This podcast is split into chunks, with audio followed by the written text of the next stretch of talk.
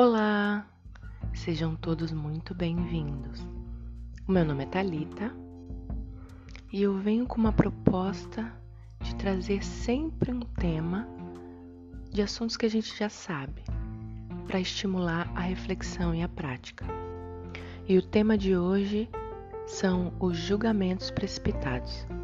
Em algum momento da nossa vida já deve ter acontecido de nos anteciparmos a tirar conclusões sem conhecer de fato alguém ou uma situação.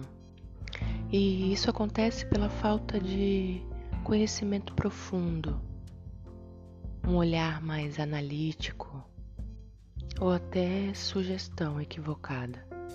O que pode acontecer também é a gente rotular uma determinada pessoa, por exemplo, como se ela não tivesse a capacidade ou até mesmo, eu diria que tempo, para se revelar por completa. Então a gente acaba limitando, condicionando um comportamento de alguém através da nossa perspectiva.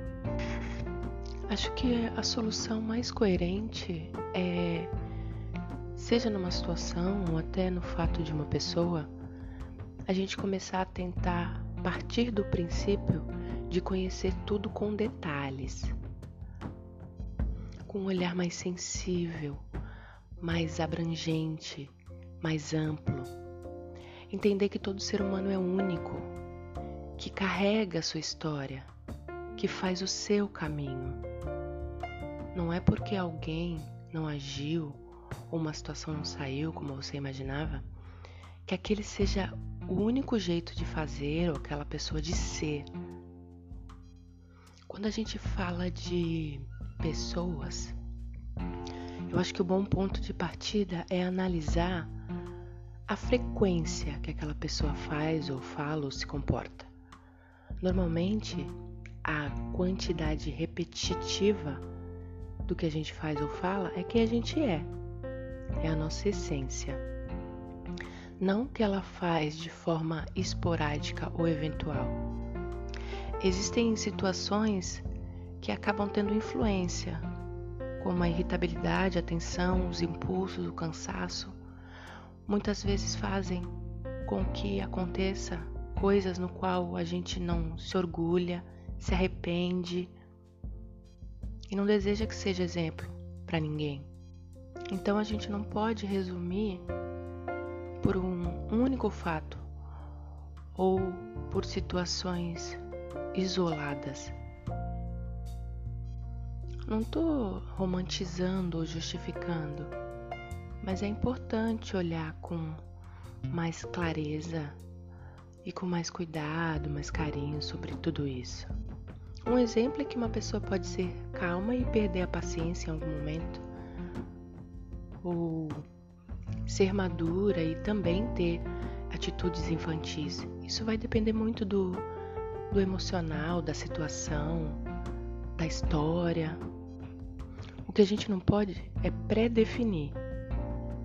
Eu sempre vou acreditar que tudo merece um voto de confiança. Eu sempre vou acreditar na mudança sincera das pessoas. Isso também é importante, porque até mesmo uma pessoa que fez ou se comportou ou pensou uma vida inteira de uma forma, a partir do momento que ela decide de fato mudar os seus maus hábitos, ela pode sim se tornar uma pessoa melhor. Eu acho que a vida é movimento. E esse movimento acontece quando existe um reconhecimento sincero e uma vontade genuína de mudar. Acredito que ninguém é dono da verdade absoluta, afinal, a verdade de cada um vai depender da situação, dos valores, da cultura e da criação de cada um. Então, o que a gente sabe é que a gente não pode mudar o outro, mas a gente pode mudar nós. Essa é a única coisa que a gente pode fazer. Então, ponto de partida é sempre se autoanalisar, enxergar o que a gente não gosta, que dá para melhorar e buscar esses meios, essas ferramentas. Hoje existem inúmeras. Podemos olhar a situação e o outro de uma forma mais detalhada, com mais respeito, individualmente. Eu sempre vou acreditar que o diálogo é a melhor alternativa. Falar o que sente, ouvir o que o outro tem a dizer, não com a necessidade de responder ou de convencer, mas tentar perceber o que de fato está por trás daquela situação, o que aquilo quer dizer. E quanto mais a gente estiver disposto a olhar sobre outros ângulos, a nos permitir aprender, talvez tenhamos mais resultados positivos e menos mal entendido. Acho que uma comunicação objetiva, clara e sincera, transparente, ela sempre vai levar o caminho da da conciliação e dos bons resultados. E isso acaba vindo de um equilíbrio emocional, mental e até espiritual. A fé costuma trazer à tona a nossa melhor parte, com base na justiça, na compaixão, no amor